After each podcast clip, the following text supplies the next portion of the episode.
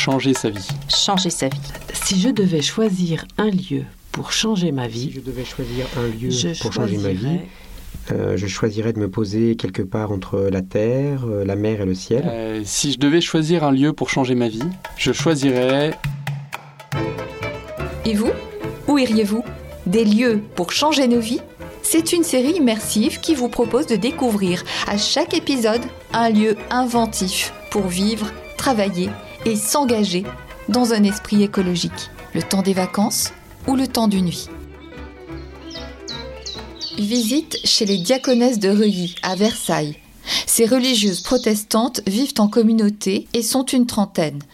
Sœur Mireille, prieure de la communauté depuis 2012, nous accompagne. Euh, Sœur Mireille, euh, je suis diaconesse de Reuilly depuis plus de 40 ans. Euh, je viens du sud-ouest, donc vous allez entendre un petit accent qui demeure.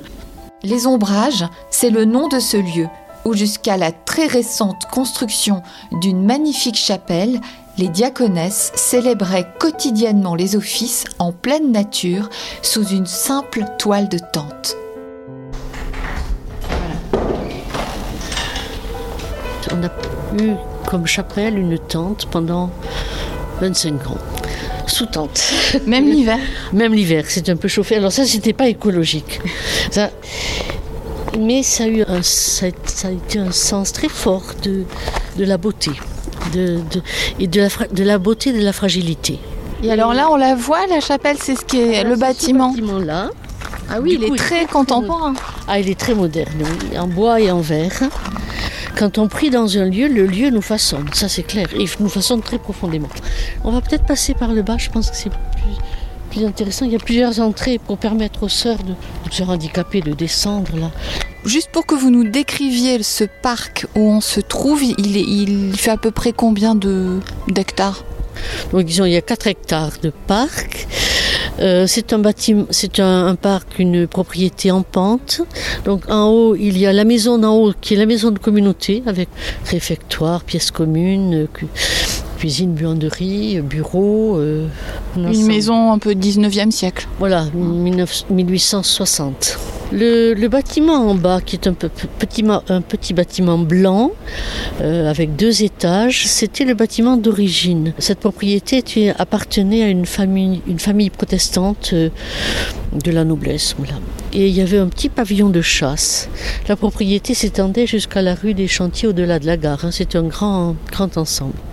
Famille propriétaire et a choisi de construire ce petit château-là pour permettre à des pasteurs de venir faire retraite au 19e siècle. Puis, cette propriété a été léguée à la communauté, à l'institution des diaconesses pour faire un, un sanatorium. Donc, ça a été sanatorium de 1914 à 1968. Vous êtes vraiment près de, de la ville parce qu'on entend les trains, on est à côté d'une Ah gare. ben, on est à côté de la gare des chantiers, donc la gare a été construite sur une, une partie de la propriété. Ça va devenir un, grand, nœud ferroviaire très important du Grand Paris, de la ligne 18. Donc ça, c'est l'avenir est quand même très impacté. Et puis nous irons voir dans le, dans le bois, là, il y a un autre bâtiment très moderne qui est le noviciat et les ateliers d'artisanat. Et puis quelques ermitages qui sont en train d'être euh, renouvelés pour pouvoir avoir un accueil de personnes euh, individuelles qui font une expérience de, de solitude, de, euh, d'accompagnement aussi. Enfin, ça, ça demande une. Je parlais de l'hospitalité, de, l'écoute, qui se fera de manière tout à fait particulière là. Je, pense que euh, l'écologie, le, souci de l'environnement est un des aspects d'une pensée plus, générale qui avait été portée par le Conseil œcuménique dès 1989, qui avait lancé un- un programme de réflexion, justice, paix et sauvegarde de la création.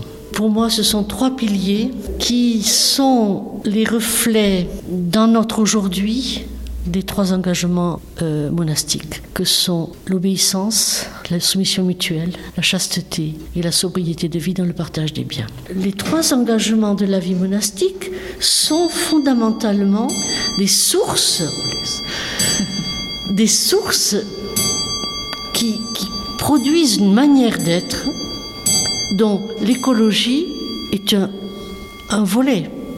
La sauvegarde de la création est un volet. La paix entre nous va conduire à, à devenir des ferments de paix là où nous sommes. La pauvreté, la- le partage des biens produit une certaine justice. Donc finalement, ce dont vous nous parlez là, c'est aussi... Est-ce que vous nous parlez d'écologie intégrale? Vous acceptez le terme? Tout à fait. Une manière d'être dans un milieu qui nous oblige, au, sens, au beau sens de l'obligation, à faire attention aux relations humaines, à l'espace, à la qualité de la vie.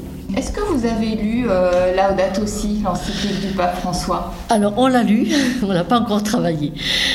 Je suis très attentive à tout ce, qui, peut être dit par le pape euh, François sur la fraternité aussi. C'est intéressant d'ailleurs, il reprend euh, la création, euh, la fraternité, justice, paix, sauvegarde. On, est dans les, mêmes, axes très profonds de, réflexion. Je suis très admirative d'une parole qui peut être reçue par tant de milieux, tant de cultures différentes. Ça, c'est un, c'est un ministère assez unique. Je crois que l'Église, les églises ont toutes des vocations complémentaires. hein. Et là, il y a une parole, aujourd'hui, une parole qui est prononcée pour le monde qui me semble euh, vitale. Ici, euh, votre communauté est une communauté protestante et pourtant on sent bien que ce, ce message du pape, il va au-delà de l'Église catholique et qu'il vient interpeller euh, les chrétiens, mais peut-être encore au-delà. Je pense que l'évangile est fondamentalement une parole qui s'adresse à aujourd'hui dans le milieu dans lequel on est, comme il s'est adressé euh, à quelques pécheurs et, et amis de Jésus il y a 2000 ans. C'est un message qui interpelle ensuite les foules, qui interpelle plus loin que le judaïsme, plus loin que plus loin pour toucher les Grecs, pour toucher. Et aujourd'hui, je crois que la, la parole, quand elle est l'évangile, quand il est prononcé avec un cœur, euh, une intelligence vive, un cœur euh, unifié, ça touche, ça touche beaucoup. Et heureusement que ça touche plus large que nos, nos frontières.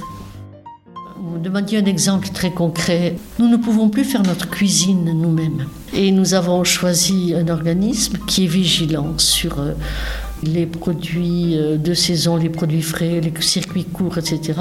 Et nous avions la question des, des déchets ou des restes. Il y a une association qui récupère tous les, tous les déchets alimentaires pour en faire des engrais. Voilà, donc on s'inscrit dans des circuits écologiques. Voilà, c'est un peu ça notre. C'est pas de faire, c'est d'être inscrite dans des, des réflexions autant que faire se peut. Les religieuses ont créé un espace de permaculture et ont des ruches qui produisent le miel portant le label Miel des diaconesses. Par respect de l'environnement, elles n'ont jamais utilisé de pesticides pour entretenir leur parc. Dans la petite forêt de leur propriété, elles poursuivent également la construction d'ermitages.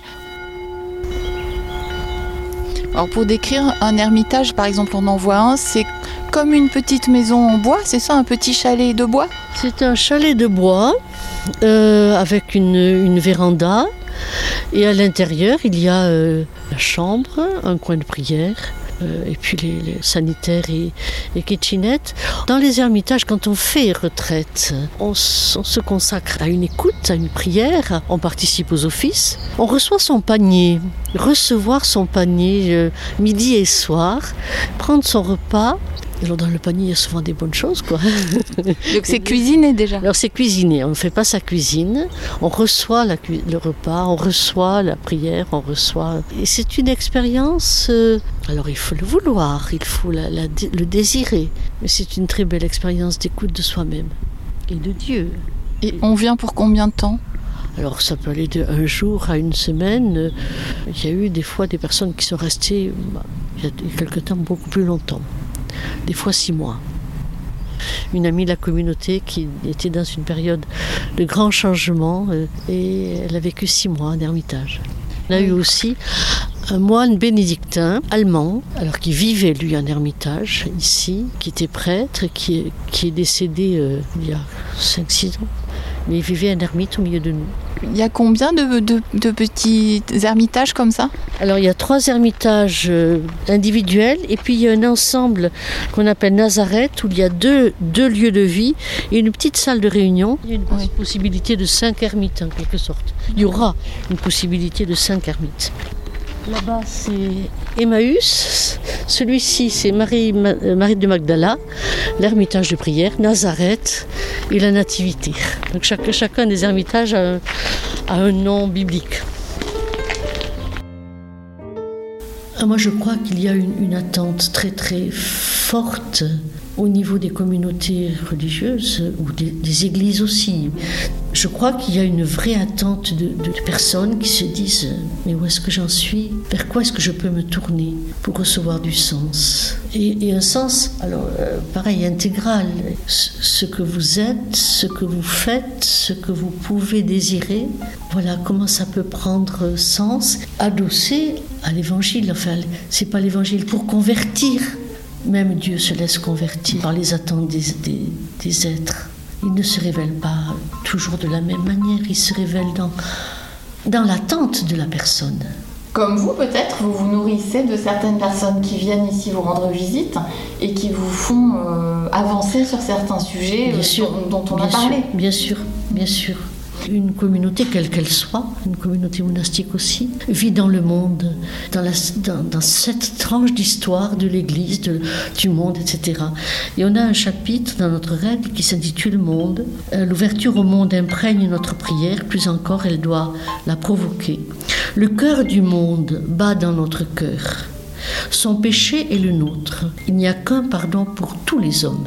Son espérance est aussi la nôtre. Il n'y a qu'un salut pour tous les hommes. Mais la fresque des béatitudes contemplée chaque jour éclaire l'avenir véritable. Donc voilà, péché et espérance, on est, on est, on est tous ensemble là. Et là-dedans, on a une parole à dire, on a à écouter, on a à agir. Mais on, on est solidaire complètement de ce monde, complètement. Pour retrouver toutes les informations sur ce lieu, plongez-vous dans la lecture de notre guide 50 lieux pour changer nos vies, un hors-série Le Pèlerin que vous trouverez sur librairie-bayard.com. Intermèdes musicaux, Bayard Musique. Conseiller musical, Dominique Pierre. Un podcast de Catherine Escrive pour Le Pèlerin.